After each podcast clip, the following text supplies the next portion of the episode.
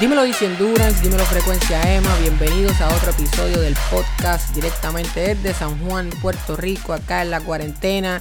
Yo soy Emanuel Márquez y hoy me siento sumamente honrado por la presencia del medallista olímpico, también medallista en Juegos Panamericanos y medallista en campeonatos mundiales, Luguelín Santos, el dominicano que ha hecho historia en los 400 metros. Con Luguelín hablamos de sus difíciles comienzos en Bayaguana, República Dominicana, una niñez llena de precariedades y de necesidades, pero que nunca fueron excusas para seguir persiguiendo su sueño.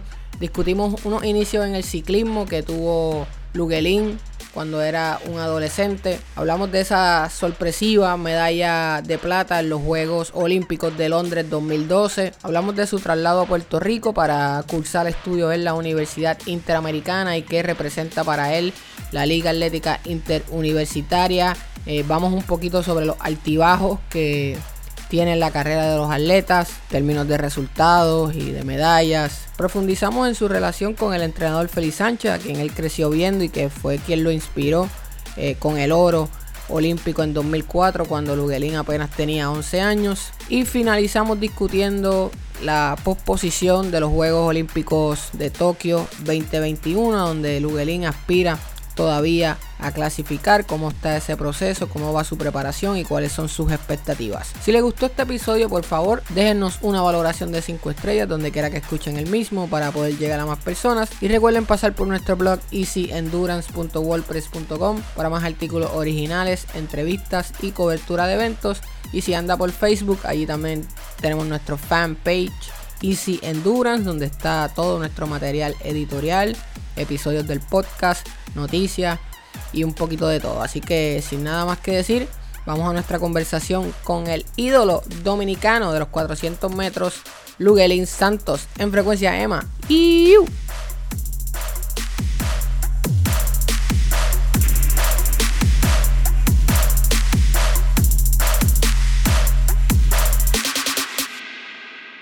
Luguelín Santos, medallista eh, olímpico en el evento de 400 metros para República Dominicana, que hoy está con nosotros en vivo. Luguelín, buenas tardes, gracias por estar ahí. ¿Cómo estás, amigo?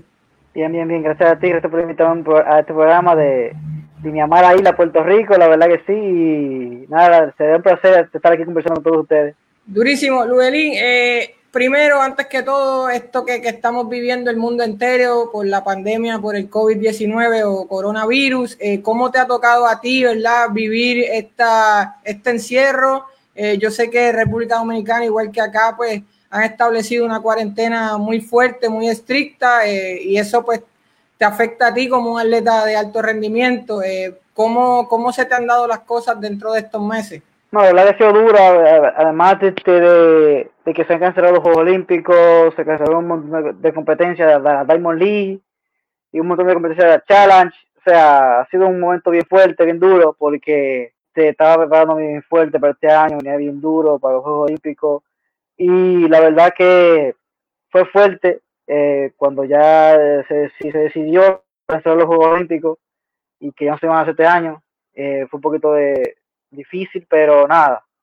Este, una semana triste, incómodo, pero ya estamos de nuevo de, nuevo de vuelta, entrenando fuerte y nada. Si no es este año, será, el, el, año próximo. Ya que tocas ese tema de, la, de la posposición de los Juegos Olímpicos, Luguelín, eh, he tenido la oportunidad de entrevistar a muchos atletas que han todavía están en busca de esa clasificación, como es el caso tuyo para algunos de ellos ha sido como una bendición porque les da un tiempo extra de preparación, porque no se encontraban bien, tenían alguna lesión. Para otros es una pesadilla, estaban en su mejor momento, ¿verdad? Estaban en ritmo, como, como dice uno, los, atletas. Para ti, para Luguelín Santos, presentó esta, esta relación y, ¿verdad? Eventual posición de los juegos, Luguelín. Bueno, la verdad que, que como dicen ellos, para uno es muy buena oportunidad y, de, y si me estás viendo ahora mismo deberían de aprovechar al máximo porque es una oportunidad de que pueden prepararse mejor, pueden bajar esas libras que tienen de más, pueden ponerse mejor en forma, enfocarse mejor, porque ahora ya no son ya no son siete meses, ocho meses, sino ahora ya son doce meses ready para prepararse. Bueno, lo que pueden prepararse, lo que pueden prepararse aún, que sea, que si hay pista abierta en su, en su, en su país todavía, eh, un ejemplo aquí todavía, todavía es un lío porque todavía aquí no hay ninguna pista abierta, toda encerrada, militarizada, a ese nivel de que nadie puede ir a, a aglomerarse en las pistas y ese tipo de cosas. Pero si Dios quiere, ya el mes que viene, están anunciando que posiblemente el mes que viene ya, o sea, esta misma semana o la próxima ya se puede hacer que se abran unos cuantos, unos cuantos deportes pero la verdad que para mí fue muy duro porque el año pasado fue, no fue un, muy buen año en los Juegos Panamericanos, pasé a final, pero realmente un atleta como yo, lo que no, no anda buscando una final, sino anda buscando una medalla, unas marcas, eh, no se me pudo dar por este, circunstancias de la vida, pero este año sí vine puesto para, los números, vine puesto para, para lo que venía, para la temporada entrar bien duro y lamentablemente el caso llegó esta pandemia y arruinó todo. Eh, Luguelín, tú como todo atleta profesional has tenido su alta y baja en, tu carrera, ¿verdad? Has tenido muy buenos resultados, de momento, ¿verdad? Un poquito para abajo, de momento subes de nuevo, normal, como todo el mundo. Eh, antes de la pandemia, ¿dónde te encontrabas? ¿En, qué momento de tu de, forma, ¿verdad? Como diríamos nosotros, ¿cómo, cómo, te encontrabas de condición? ¿Cómo, cómo te estabas sintiendo eh, en busca de esa clasificación a Tokio? Bueno, te lo voy a poner de, este, de esta forma. Eh, podría, se podría decir que, vamos a ponerlo así, en enero, en enero, febrero, vamos a poner en febrero, más cerca, en febrero, yo estaba haciendo unos tiempos, pues vamos a decir unos tiempos X en zapatillas. Y esos mismos tiempos que estaba haciendo en zapatillas, yo estaba haciendo en tenis. Para que vea más o menos qué nivel estaba de preparación física. O sea, yo en zapatillas estaba haciendo unos tiempos y yo podría, yo podía hacer y dominarlo en tenis. Sea, que estaba totalmente fuera de liga, diría yo. Hasta yo mismo, hasta yo mismo un par de veces me, me sorprendía de los trabajos en tenis que yo podía hacer, y yo decía, wow, esto solamente lo puedo hacer en zapatillas. Y ahora, y, ahora lo puedo mirar en tenis. O sea, era algo impresionante, la verdad que sí.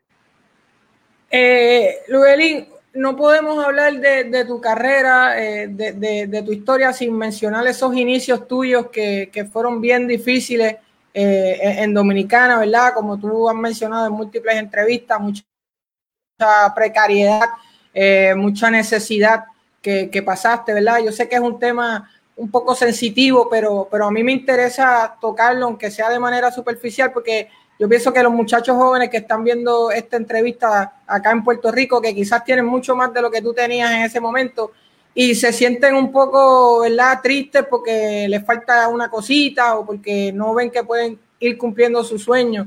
Eh, pero tú, tú vienes de ni siquiera tener zapatos a veces para entrenar. Eh, ¿es, correcto eso? Sí, la vez, la vez, es correcto. Eh, de pasar hambre, en una ocasión leí que te desmayaste antes de una competencia porque no habías comido nada. tú vienes de un hogar donde tu papá, ¿verdad? En algún momento salió del núcleo familiar y ya no estuvo. Tú vienes de un hogar donde tú dormías básicamente en el piso, ¿verdad? Con un colchón bastante maltratado, un matres, como lo llamamos acá en Puerto Rico. Eh, Madre, eh, eh, eso es algo que a mí, por lo menos en lo personal, me toca mucho porque uno ve los atletas que, que quizás tienen excusas menores para no poder lograr algunas cosas en tu caso con una excusa como esta lograste como quieras sobreponerte. Háblame de, tu mentalidad ante todos estos retos. Eh, nunca lo viste como un tropiezo, nunca pensaste que, wow, yo creo que no, no se me va a dar. Mira, yo nunca, en ese momento no, no tiempo para pensar si se me dará o no se me dará en ese momento. Es lo primero. Y yo lo único que pensaba era en salir de ahí. O sea, yo quería salir de esa pobreza extrema en la que yo me encontraba. Yo quería salir de ahí y ser mejor persona, sacar a mi familia de ahí y poderle dar lo que, eh, poderle dar lo mismo que yo he ganado, poderle dar a mi familia. Y eso fue eso fue en vez de ser en vez de ser este, ¿cómo que te diría? Este lo que me pagué, lo que lo que yo tomara como excusa, ah no, que no tengo, al contrario, yo tomé como, como motivación. En un momento, como tú dijiste, yo entrené descalzo, entrené sin tenis. Ahora mismo en mi closet yo tengo aproximadamente 20 pares de tenis y más o menos como 15 pares de, de, de entrenamiento. ¿Pero qué? Yo me propuse, yo no tengo tenis, pero yo tengo que trabajar y ganarme yo mis tenis, de yo, de yo entrenar yo. sea, que salga de mí, no que venga otra persona que me lo dé. Claro, en ese momento yo lo necesitaba, necesitaba que otra persona me lo diera. Y, y encontré unas cuantas personas que sí me ayudaron. Me doy gracias a Dios que pude encontrar unas cuantas personas que me ayudaron que me, que me, que me, me empujaron un poquito. Pero, o sea, estamos hablando de, que si, si, nos ponemos en un porcentaje del de 1 al 100, yo diría que esa persona me ayudó en un 2%, pero el otro 98% lo hice yo. ¿Entiendes? El otro trabajo lo hice yo. Y muchas veces en Puerto Rico, como yo estuve allá, viví siete años allá, siete años, hice high school, hice universidad allá en Puerto Rico. Eh, oye, me, duele, me duele de verdad en el alma ver todo ese talento que se pierde por no pensar en grande y por ponerse excusas. Todo el tiempo el, el, atleta boricua vive, bajo excusas, no que no tengo, no que la federación no me ayuda, no que esto, que lo otro. La Federación Dominicana es tres mil veces peor que la, que la Federación Boricua. Por lo menos Puerto Rico tiene un sistema universitario, escolar, que te va llevando poco a poco, te va, te va instruyendo. Aquí en Dominicana ni siquiera existe eso. Yo estoy loco por, por entrar al sistema aquí en República Dominicana. Si ese sistema de Puerto Rico, que hay en Puerto Rico, de sistema universitario, la LAI, el sistema de, de, escuela, el AGI, eh, eh, los policiley, si ese sistema estuviera aquí en Dominicana, créame que nosotros fuéramos igual o mejor que Estados Unidos a nivel de, de deportistas, de, de, diferentes deportes. Y en Puerto Rico, y en Puerto Rico no han sabido aprovechar ese sistema y explotarlo al máximo. En Puerto Rico hay talento, pero nada más viven poniendo excusas. No que esto, no que lo otro, no que esto, no es que nosotros no tenemos talento, mentira. Yo nunca en mi vida, ni en República Dominicana, he visto tanto talento como en Puerto Rico. Nunca en mi vida, nunca. O sea, el nivel de talento que, hay en Puerto Rico, o sea, sin entrenar, sin deseo de entrenar, y aún así hacen un montón de marcas. O sea, ¿qué tú me dices a mí enfocándose,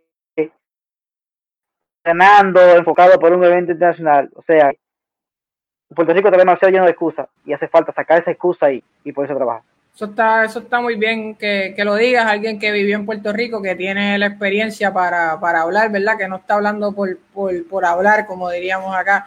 Eh, eh, en términos del atletismo en República Dominicana, obviamente el deporte principal de ustedes es el béisbol, donde dan grandes productos, ¿verdad? Tienen muchos jugadores en las grandes ligas. Eh, ¿qué, ¿qué, lugar tiene el atletismo en Dominicana? ¿Es algo eh, como que tiene fama o que la gente sigue. Obviamente el caso de Félix Sánchez, me imagino que es el referente principal que tienen los dominicanos en, el Pisticampo, pero en, tu experiencia, ¿verdad? ¿Cuánta prioridad se da al atletismo en tu país? Bueno, ahora mismo, ahora mismo, ahora mismo estoy dando mucha prioridad. No es que somos ni el número 2 ni el número 3, quizás seríamos el número 4 a nivel de deporte. Porque primeramente está el béisbol, después del béisbol está el voleibol, la chica de la Reina del Caribe, el voleibol. En segundo lugar diría yo que está el baloncesto quizá. Deporte de softball. Ya, todos esos deportes estaría ya en quinto, sexto lugar del atletismo, más o menos. Eh, Eso que estamos, estamos ganando terreno ahora mismo. Estamos ganando terreno, pero, pero diría que estamos más o menos en ese nivel. Eh, Luguerín, tú en 2012 das un palo, ¿verdad? Como diríamos acá los puertorriqueños, das un, das un palo a nivel mundial con tu medalla de plata en los Juegos Olímpicos de Londres, eh, en los 400 metros. Ya tú habías sido medallista en la Olimpiada Juvenil en el 2010, dos años antes. O sea que, que, que no eras un desconocido, eh, ¿verdad? Para, para, para nadie, básicamente. Pero sí pienso que fuiste una sorpresa. Eh, viendo la carrera que, estuve revisando en estos días, tú tenías una confianza increíble en ti mismo eh, cuando te presentan, haces como que unas muecas así como, como hace Usain Bolt, como el guillecito que, diríamos acá en Puerto Rico. Eh, ¿Cuán seguro tú estabas, Luguerín, de que, de que tú eras un contendor a, esa medalla olímpica en Londres? Realmente yo estaba seguro desde la primera ronda. De la primera ronda, pero como nosotros como atletas profesionales eh, no nos aseguramos 100%. Nosotros nos aseguramos el 100% en la semifinal. En la semifinal ahí que se sabe quién está para qué medalla. Y ahí ya con el tiempo que se hace, cómo termina el corredor, qué tan fresco está, qué tan fresco se ve el corredor, ahí que se nota si el corredor está o no está para medalla. Y ya de la semifinal yo sabía que ya, yo, estaba entre, entre una de las tres medallas ya. ¿Cómo, ¿Cómo, la medalla cambió tu vida, eh, eh, Más allá de la fama internacional, ¿pudiste establecer un poco de, de, de estabilidad, valga la redundancia, económicamente, empezaste a recibir ayuda, eh, mejoró tu situación familiar en la República Dominicana. ¿Cómo la medalla olímpica cambió a Luguelín Santos? Bueno, la verdad que sí, la verdad que sí, gracias a Dios este, pude firmar con la marca Puma, pude hacer un cuanto contrato con diferentes, con diferentes empresas, eh, pude ayudar un poquito más económicamente, ayudar a mi familia, este, aquí viviera un poquito mejor. Gracias, gracias a los Juegos Olímpicos y a ganar esa medalla pude llevar a mi hermano Juan de Santos a la, a estudiar a la, Universidad Interamericana, gracias a eso, eh, pagar los estudios ya en Puerto Rico. Y nada, este, la familia mía está muy bien, está muy, muy bien económicamente hasta ahora. Y, y la verdad que me cambió mucho la vida en ese sentido, eh, a nivel de economía y de, de, ayuda. Y la verdad que ser un medallista olímpico es lo máximo, la verdad Quería mencionarte, ahorita lo, lo olvidé, una de las primeras oportunidades que tú tienes como, como atleta es en el ciclismo. Eh, y, aquí en este podcast yo entrevisto muchos ciclistas, muchos triatletas, y eso rápido me llamó la atención. Dije, wow, el Luguelín lo hubiésemos visto quizá en el Tour de Francia, pero se nos desvió para la pista un día que salió a entrenar. Digo, espérate, que por aquí es lo mío. Eh, eh, mano, háblame de esa época de, ciclista, Luguelín, era algo obviamente no te gustaba tanto, no te gustaba tanto, pero, ¿verdad? ¿Qué, encontrabas en el ciclismo? ¿Cómo, ¿Cómo lo podrías describir? Pues la verdad que el ciclismo yo entré, yo ni siquiera conocía el deporte de ciclismo. Yo entré porque este, un, un entrenador de ciclismo nos motivó a una prueba de ciclismo, este, la hicimos, íbamos cuatro y la ganamos la prueba. Como las pruebas, las pruebas eran en atletismo, la ganamos. Más por un tema económico que más que otra cosa. Entonces, nada, me entré ciclismo, ahí agarran y nos dicen, nos ofrecen para ir a la selección juvenil de ciclismo, de pista de, de Dominicana, y nada, eh, yo, yo, yo, me pongo una avanza, digo que yo estoy ganando aquí y que yo te, y que, voy, que, voy, a ganar aquí, yo necesito ayudar a mi familia, y el caso es que me voy a, me voy a ciclismo y aprovecho la oportunidad. En el pasar del tiempo, es, ese programa que había diré yo como que tenía un poquito de problema con la federación, la federación no, tenía mucha ayuda de ciclismo, y lo vi como que se fue cayendo poco a poco. ¿Qué pasa? Yo aprovecho y un día paso por la pista del atletismo, como queda, como queda todo en el centro olímpico, eh, paso un día por la pista del atletismo, me paro ahí, y ahí el presidente de la federación, que fue mi entrenador por muchos años, José Rubio, me llama, conversamos, me ofrece ya atletismo, y ahí yo voy a atletismo, pero realmente eh, yo duré solamente, ¿qué, sé, qué, qué, qué diría? Unos, unos tres, cuatro meses en ciclismo, solamente entrenando ciclismo a, nivel, a ese nivel. Pero como que se me quedó un poquito dentro y ahora estoy volviendo de nuevo, estoy montando el ciclismo para rebajar unas cuantas libritas, ¿sabes? Que eh, la cantidad de horas que uno duele montar en bicicleta te ayuda más que más, más rápido, las libritas y ese tipo de cosas. Y aprovecho para divertirme un rato, para salir un poquito de la monotonía del atletismo y eso, para cuando entre nuevo atletismo, entrar con todo. Bueno, ahí, lo tienen, amigos. Luguelín Santos es declarado oficialmente un ciclista, así que pronto lo vamos a estar reclutando para, para, el equipo de la Vuelta Independencia allá en Dominicana. Si lo ven algún día en la Vuelta Independencia, no se olviden de, este, de esta entrevista. El hombre ya está planificando ese, ese movimiento. Luguelín, después de, después de Londres 2012, eh, tú vas a Moscú, a Rusia en el 2013 al Mundial, ahí consigues una medalla de bronce. Yo veo esa medalla de bronce como una, como que te aseguraste o le demostraste al mundo que lo que pasó en Londres no fue un accidente. Bueno, la verdad que este, en ese momento este, tenía un poquito de problemas personales este, un poquito de problemas personales en ese momento, en 2013. Y gracias a Dios este, me pude como que enderezar a día de temporada, entrenarme bien y llegar a Londres, a, perdón, a Moscú. Cuando llegó a Moscú, llegó a Moscú, como no, pude competir mucho porque me enfoqué más en entrenar, este, llegó con un poquito de duda.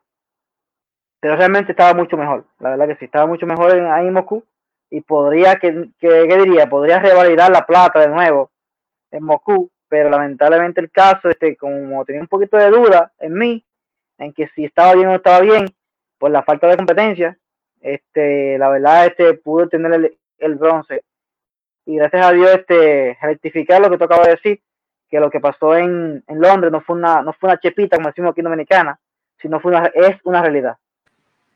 Acá en Puerto Rico diríamos que no fue chivo, que no fue un chivo. Eh, esto, e, en el 2013, Luguelín, eh, parte de todas esas cosas que tú mencionas, es también, eh, nace tu, tu, primera hija, ¿es correcto? Sí, sí, sí.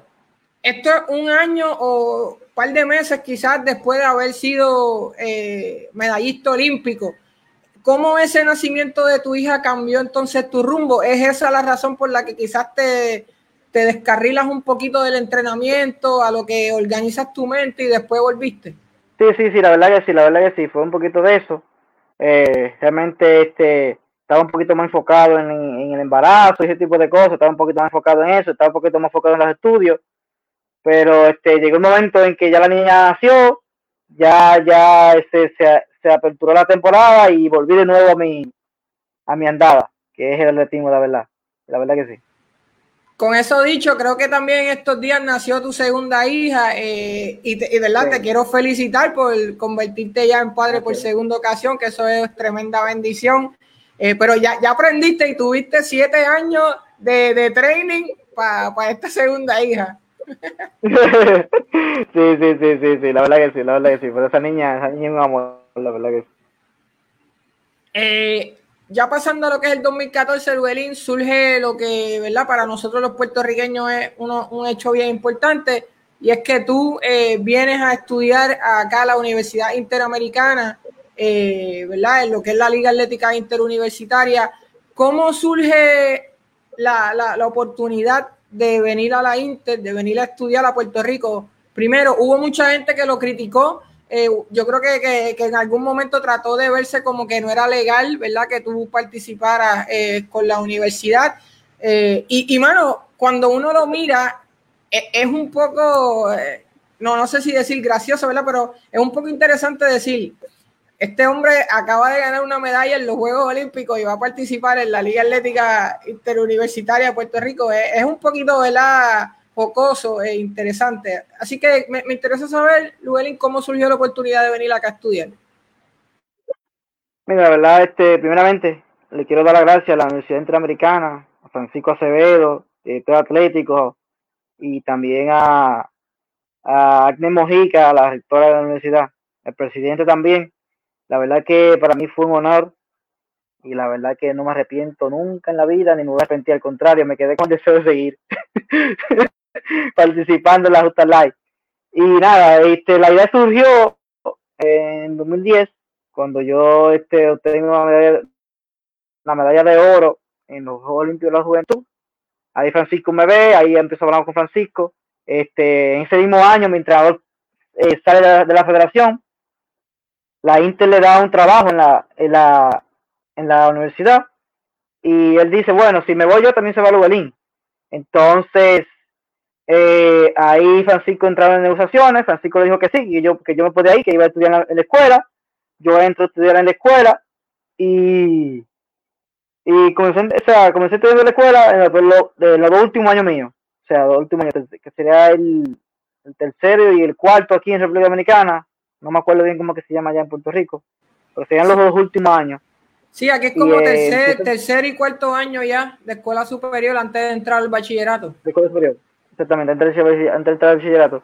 Entonces ahí estudio en la, en la escuela, duro dos años ahí, ahí viene lo de Londres, ya casi finalizando ya la, el año escolar. Y nada, después de ahí entro la, a lo que es la, la universidad. Y, y estudio, a estudiar en la universidad y empiezo a competir en la live. Y la verdad que la experiencia de la live fue única. Y antes antes me decían a mí, no, que los Juegos Olímpicos no es lo mismo que la Valle, la Valle es mucho mejor. Y yo decía, nah, los Juegos Olímpicos no son igual que la y jamás en la vida, no compare ese evento con el otro. Y te digo la verdad, me arrepiento mil veces de haber dicho eso. Me arrepiento mil veces de haber dicho eso, porque la LAI, como la LAI no hay un evento, loco, en serio. Oye, me, Oye, y no, eres, no eres el se único. Me salen las lágrimas. Se me salen las lágrimas porque, óyeme, ojalá yo Dios y que me dé otra oportunidad, otra vida de poder competir en LAI. Competir allí y compartir con el público de Puerto Rico fue algo impresionante, la verdad que sí. La verdad que sí que me lleno de orgullo de, haber, de haberse presentado a la Universidad Interamericana y, y haber competido en unos eventos de ellos más importantes del mundo, que se llama la Justa Live. Eso es otra cosa, eso es otra cosa, otra cosa. Realmente otra cosa y, y la verdad que no me arrepiento nunca. Fue algo impresionante, esos cuatro años y pasaron tan rápido que mi último año estaba loco porque no terminara. Tú sabes que yo he, podido entrevistar a muchos atletas de la Liga Atlética Interuniversitaria que luego van a Olimpiadas, Juegos Panamericanos, y todos, todos, Luguerín, me dicen lo mismo, me dicen como que es que la ley tiene algo, tiene algo, no sé, algo mágico, algo místico. Y en el caso tuyo, que creo que ganaste más de 10 medallas, ¿verdad? Tú ganaste como cuántas medallas. Muchacho. Pero, pero de justa a justa, tú tienes de estar como entre las 10 o 11, ¿verdad? Eh, yo diría que de justa, justa, justa, justa, sin o sea, sacando los relevos y ese tipo de cosas, yo diría que más o menos 10, más o menos sí, más o menos 10, aproximadamente 10. Eh, y mano, darías todo entonces por regresar a esa época. Es que la época de, de uno estudiante en universidad es una época única. Bueno, yo, yo me sientiría contra por lo menos volver a tercer añito ahí para pa, darme un flashback. ¿Cómo, cómo, cómo? Repíteme, no te escucho bien. Yo, diría, yo daría todo por por lo menos regresar a tercer año. O una, por lo menos estar en tercer año de nuevo. Sí, por lo menos tú sabes, ver, con la mentalidad que tengo ahora, con la mente que tengo ahora, tú sabes. Muchacho, ¿qué no haría yo? ¿Qué no haría? Eh, siguiendo ¿verdad? Con, la historia, Luelín, eh, 2014 entras acá a la Intel, tienes unas justas brutales, eh, 2015 vas a los Juegos Panamericanos de Toronto y también ganas el oro. Eh, ya ahí entonces a mí no me queda duda que Lugueín Santo vino para quedarse, que es eh, verdad un atleta establecido ya en el nivel mundial en los primeros tres que hay que contar contigo. Sin embargo, viene 2016, eh, año olímpico ya en Río de Janeiro, tú eres el abanderado de la República Dominicana a ese evento y allí eh, te quedas en semifinales, ¿verdad? Eh, no, logras pasar a lo, a lo, que fue la final. Cuéntame eh, anímicamente, mentalmente, ¿cuál es la historia detrás de los Juegos Olímpicos de Río 2016? ¿Por qué tu rendimiento quizás no estuvo a la par de lo que esperábamos? Mira, este, yo diría que en los 2016 es culpa del 2015. ¿Qué pasa? En el 2015 en el Mundial de Atletismo en 2015, en Beijing 2015, ahí yo llego cuarto lugar en la final. La final, o sea, llegué cuarto, rompe el récord centroamericano de, de, 400 metros, rompe el récord nacional dominicana, dos veces, dos veces en semifinal y en final. Y, y me quedo corto, me quedo cuarto lugar. Cuarto lugar en la final. Y la verdad que yo dije ahí, no, esto no me va a pasar a mí el año que viene. Esto no me va a pasar a mí el año que viene.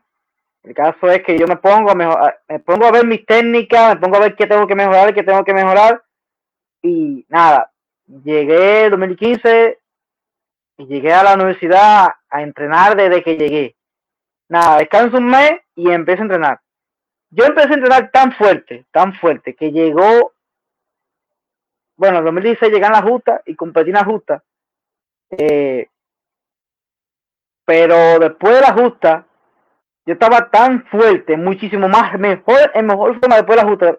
Imagínate, después de haber competido, eh, y, y, me, y yo soy de la persona que, que, mientras más compite, mejor se va poniendo, mejor se va poniendo, mi. En la justa yo corría 400, 200, 4 por 100 y 4 por 4 O sea, eso me puso muchísimo mejor a mí. Y nada, un día estoy entrenando y ¡pa! Una lesión de hamstring. Estaba tan bien, de, tan temprano, que parece que los músculos no aguantaron ese, ese, ese nivel de, de, de finura que yo tenía en ese momento y me lesioné. Grado 2, casi grado 3, casi por operarme. Casi, casi por operarme. O sea, hubiera durado un segundo más corriendo y era para operarme el handry. Nada, ese año, imagínate, faltando ya dos o tres meses para los Juegos Olímpicos, ya no había nada que hacer, más, más que recuperarse y ver si se llegaba lo mejor posible, porque era una, una lesión bien grave y bien difícil sanar una lesión de, de, de, nivel 3, de casi nivel 3 de, de hamstring, esto es algo, fue un roto, una cosa terrible, roto se me veía así en la, en la sonografía, se me veía eso, ese hamstring así, una cosa así terrible. Y, y nada, lo que hice fue que nada, eh, me frustré un poco, ¿sabes? Después de estar tan bien, venir una lesión y joderte, fue fuerte para mí. Y nada, este, después que ya estaba ya, ya, ir con lo que tenía y con lo que me quedaba en el tanque. Era lo que me quedaba ya. Entonces, ¿qué te cuento? Hice lo que hice, lo más que pude. ahí, ahí viste que tomarte, después de los Juegos Olímpicos tienes que tomarte un poco más de tiempo para ver si esa lesión, ¿verdad? Se sana. Por eso en el 2017 en lo que fue el campeonato de Londres tampoco tuviste una participación muy buena, ¿verdad? Creo que, estuviste también en los veintipico. Eh, ¿Por qué ir a unos juegos eh, o a un campeonato mundial, sabiendo que no estás en tu, en tu máxima eh, plenitud de condición? Mira, ahí si tú supieras que no es parte de la lesión, sino es otra lesión que me sucedió a mí ese mismo año, porque yo dije, bueno, me lesioné en 2016, 2017 toca mundial y hay que ir con todo de nuevo. Y yo me voy de cabezadura de nuevo y me voy con todo de nuevo. O sea, me entrené a otro nivel, otra cosa. Esperé demasiado, o sea, yo, ya sea, yo he entrenado. Y en 2017 también mi último año de live. Y mi último año era como el mejor. como el mejor por. Ya lo era, pero para mí yo quería quedar como el mejor y yo me pongo a correr 800, 400. No corrí 4 por 100 porque me calificaron. Y como digo siempre, discúlpeme tu rabo, pero me hicieron trampa.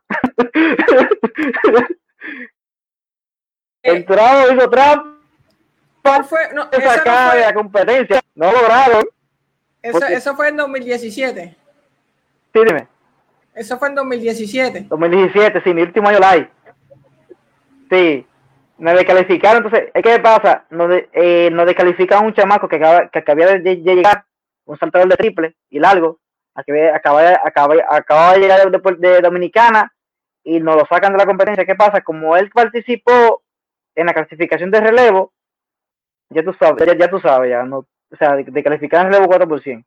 Pero si no, yo voy a correr 4 por 100, 800, 400, 200 y 4 por 4 porque yo me preparé tuviese, para tuviese, esto, para tu evento. Te hubiese puesto también en 1500, en el 5000, olvídate. Y teníamos que becar un solo atleta, sí, Luguelín, te becábamos a ti, la medalla. Nos agarrábamos, no, era, nos esas becas. Lo que pasa fue que yo lo hice, no fue porque me dieran o no me dieran.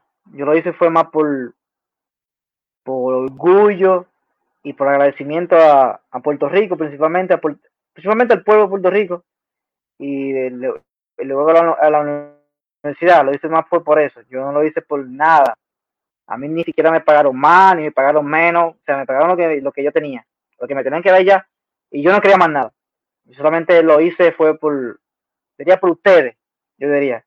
por ustedes porque quería dejarle, dejarle un Luguelín que lo dio todo por el todo, por ese público y por toda esa gente de Puerto Rico. La verdad que sí, y se lo merecían.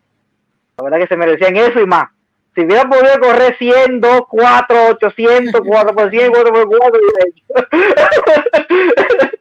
Sumado a esa carrera tan bonita eh, que tuviste en la live, Luelín, también se añade el hecho de que tenías a tu hermano, ¿verdad? Lograste a a tu hermano Juan de eh, Santos, que también es un atleta de 400 metros, en este caso 400 metros con valla.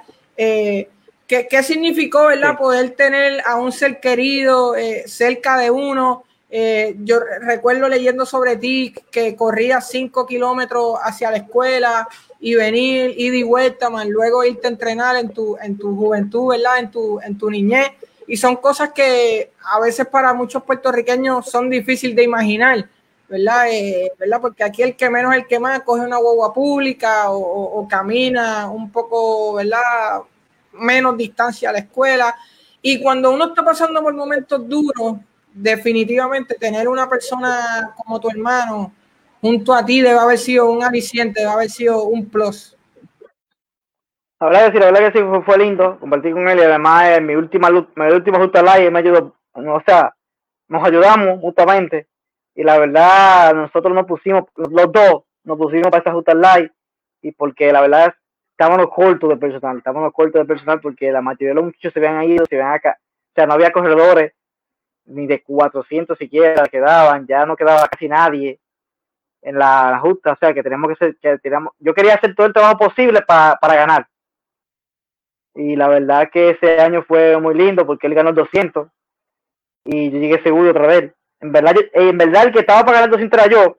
Pero ¿qué pasa? Al gastarme tanto en el 200 porque lo tiré todo detrás de Ryan, detrás de Animal, que yo no sé en qué cabeza se me metió que yo le iba a ganar yo sabía que no podía ganarle. y me voy detrás de Ryan y que, que, que, te fuiste detrás de Ryan Sánchez en el 800 metros y por poco acaba con tu vida, Luis. Muchacho, casi mente muero. Yo, oye, yo, yo terminé la live ese año, yo tenía cojones.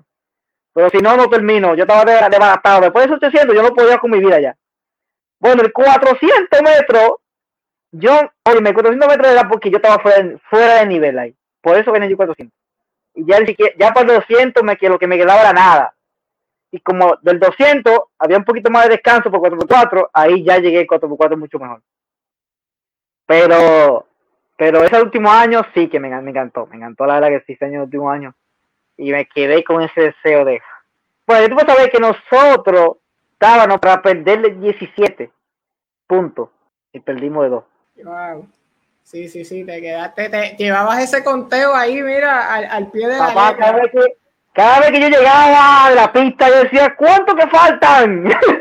¿Cuánto que faltan? Y agarraba a los muchachos y decía, ¿qué que ganaba? ¿Qué que ganaba? Los muchachos, me, me, cogieron odio, pero lo hicimos, lo hicimos.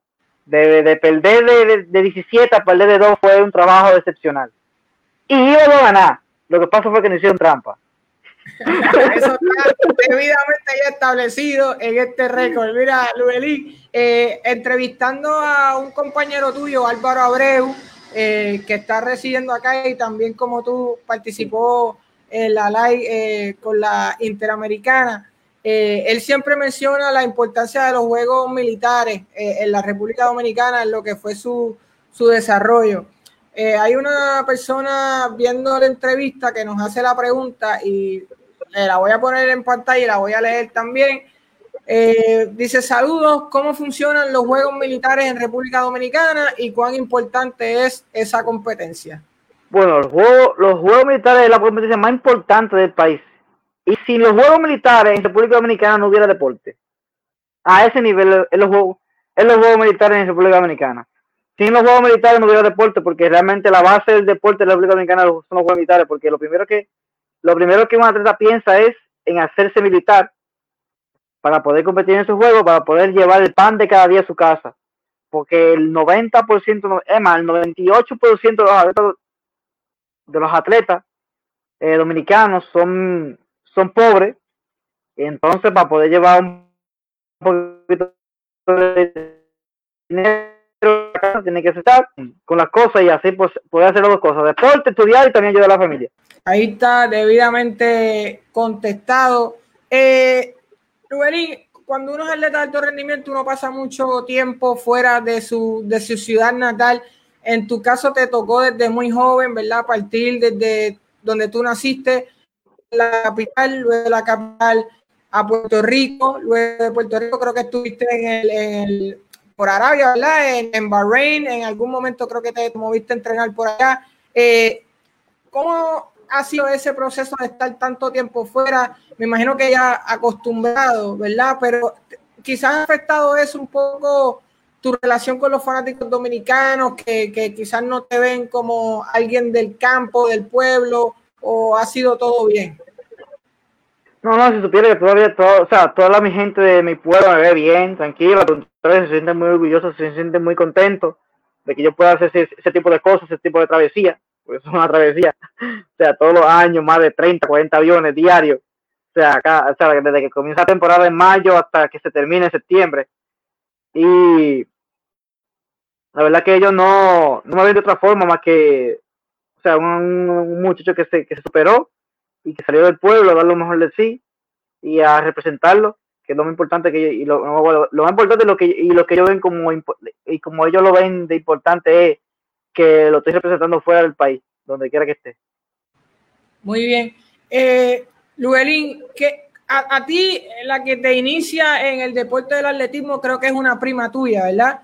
Tú, tú lo hacías durante las vacaciones como método de, recreación, ¿verdad? Luego es que vas desarrollándote y poniéndote más serio. Pero tú mencionas que en el 2004, tú naces en el 93, así que tú tenías 11 años. Tú ves a Félix Sánchez ganar la medalla de oro en las Olimpiadas de Atenas, de, Grecia. Eh, eh, ¿Verdad? Increíble. Luego, ¿verdad? tuvimos un episodio entre Javier Coulson y Félix Sánchez que todavía lo recordamos con mucho, una espinita, ¿verdad? Que, que, se nos fue ahí. Eh, la importancia de Félix Sánchez en tu carrera, eh, Sabemos ahora que él es tu entrenador pero mucho antes de eso, ¿qué representaba Félix Sánchez en tu vida? La verdad que representa no solamente mi vida, sino la vida de todo dominicano, representa un antes y un después del deporte dominicano. Porque antes solamente pensábamos en, ir a participar en los Juegos Olímpicos, pero después de Félix Sánchez empezamos a pensar que sí se podía que se podía ir a obtener una medalla en los Juegos Olímpicos. Y la verdad que me siento muy agradecido por ser un, un ente de motivación para mí y la verdad que fue, como te dije, un antes y un después para todo el deporte de la República Dominicana y eso es algo impresionante, que una sola persona pueda hacer, pueda hacer que un movimiento cambie de parecer eh, de un año para otro. Y ahora que, que lo tienes en tu equipo de trabajo, me imagino que eso es un sueño hecho realidad. Esto, ¿Cómo ha cambiado tu relación con él, verdad? Ahora que, que, que es tu entrenador en, propiedad, te dice más secretitos que antes no te decía. Eh, ¿cómo, ¿Cómo es Félix Sánchez como preparador? Te voy a decir la verdad, lo mejor que nosotros tenemos es que pensamos igual, que ni siquiera tenemos que hablar. O sea, ahí, ahí me doy cuenta que todo el atleta olímpico piensa igual y por eso es atleta olímpico en la mentalidad, en el pensamiento. O sea, yo estoy hablando con él algo y él me dice, no siga hablando, que yo sé lo que me va a decir, porque ya eso mismo tengo en la cabeza. o sea, yo ni siquiera hablo mucho que he hablado con él.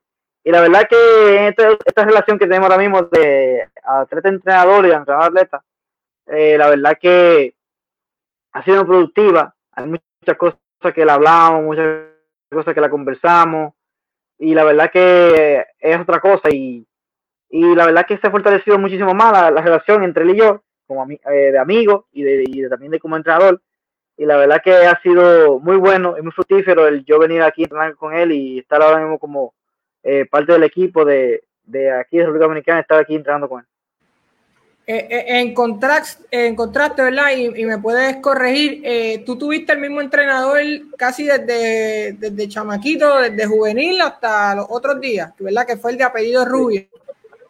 Sí, sí.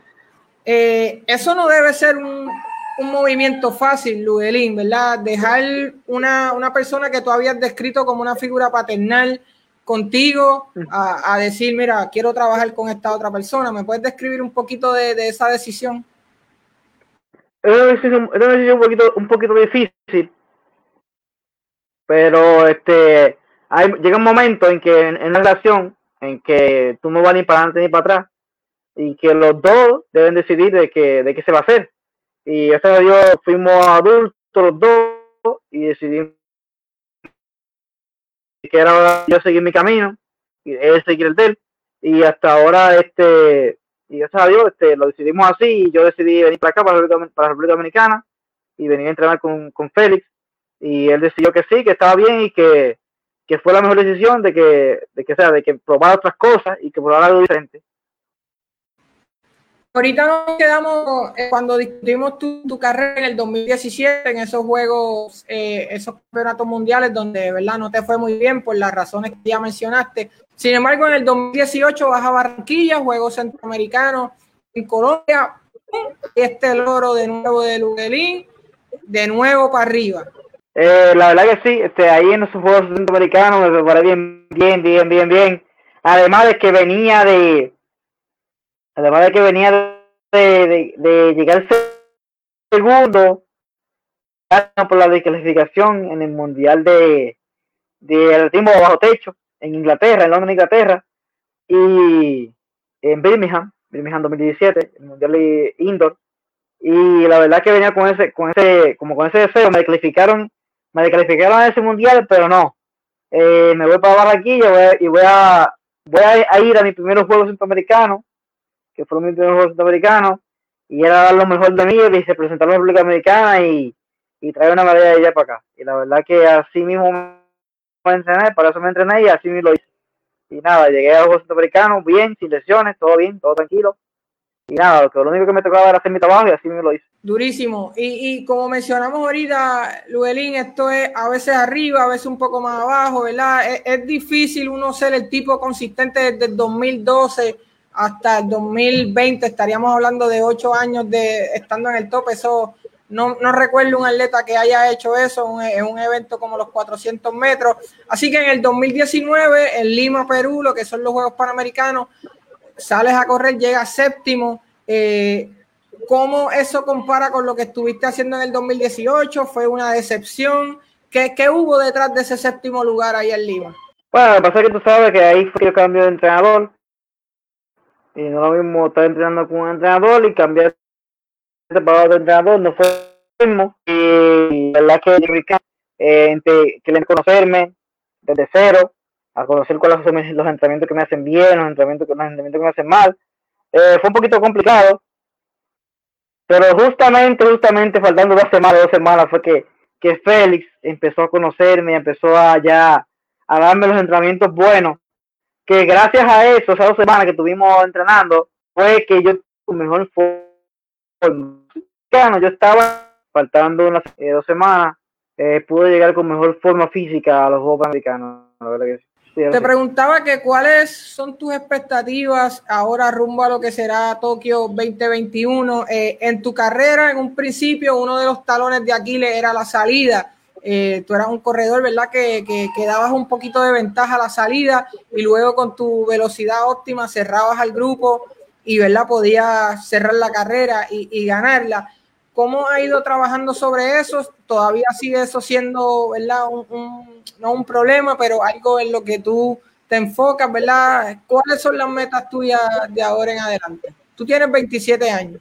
Bueno, este, hasta ahora es una, es una de las cosas que Félix ha puesto a, a trabajar conmigo se enfocado en eso, en esa parte, en la parte de la salida. Y la verdad que este año fue mucho mejor y he estado entrenando muchísimo mejor. Eh, hicimos unas cuantas pruebas antes de la pandemia, porque ya empecé ya a competir aquí en República Dominicana. Eh, lamentablemente el caso no pudimos ni siquiera ver la temporada, así que no, supimos qué tan bien estaba, pero nada. Este, eh, para el año que viene creo que estaré muchísimo, muchísimo mejor ya en ese tema de la salida este, porque él está bien enfocado, está, incluso investigando, aprendiendo un poquito más de la, salida del 400, ese tipo de cosas. Pero está bien enfocado en eso y yo también estoy enfocado en trabajar un poquito más en eso. Y nada, eh, lo que queda ahora mismo es prepararse para el año que viene. Eh, ojalá que este virus termine lo más pronto posible. y que podemos volver a la normalidad dentro de lo que cabe y dentro de lo que está eh, lo más pronto posible. Eso está excelente, Luelín. Eh, yo te quiero dar las gracias por este tiempo que me has dedicado hoy. Eh, ha sido para mí un honor. Quería hablar contigo hace muchos años. Finalmente se pudo hacer hoy. desearte mucha salud a ti, a tu familia, a tu hija que, que acaba de nacer. Esto, mucho éxito en tus entrenamientos y, que tu historia tu historia siempre permanezca eh, eh, en, la memoria y en, la, en, el discurso público, porque tú eres, sea, leer de tu historia es motivarse, es inspirarse y, pues creo que es bien necesario que, siempre se hable de Luguelín Santo, ya sea aquí en Puerto Rico y más que nada en República Dominicana. No, no, gracias, la verdad, la verdad, gracias a ti, gracias por, invitarme a este programa y la verdad que, lo importante es que esto se vea y que se vea, que, que todo el público público lo pueda ver y que lo pueda disfrutar y más por eso lo hice, para que todo el mundo vea estoy, orgulloso de, haber estado esos siete años en Puerto Rico y, y haber compartido con todo, con todo ese público boricua. Y se nota, se nota cuando hablas de Puerto Rico, hay una emoción ahí a flor de piel, eh, te cambia el tono de voz, te cambia el semblante, te motiva, te pompea. Sí, sí, sí, sí, tú, ni te imaginas, muchacho. Eh, lo que lo encantaba me quedé de estar allá. Ojalá yo y que en un futuro yo pueda vivir en Puerto Rico. Bueno, así será. Vamos a estar positivos de que, de que eso pueda pasar, pero todavía hay muchas medallas que ganar.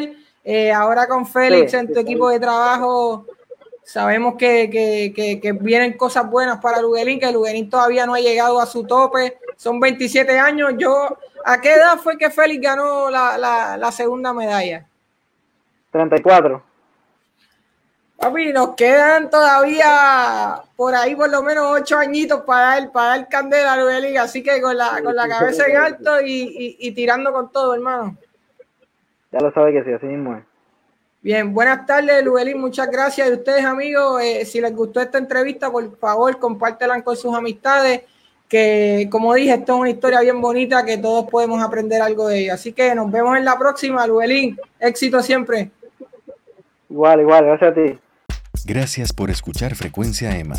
Recuerda suscribirte a nuestro podcast para más episodios como este. También visita nuestro blog en facebook.com Easy Endurance para más artículos originales, videos y noticias.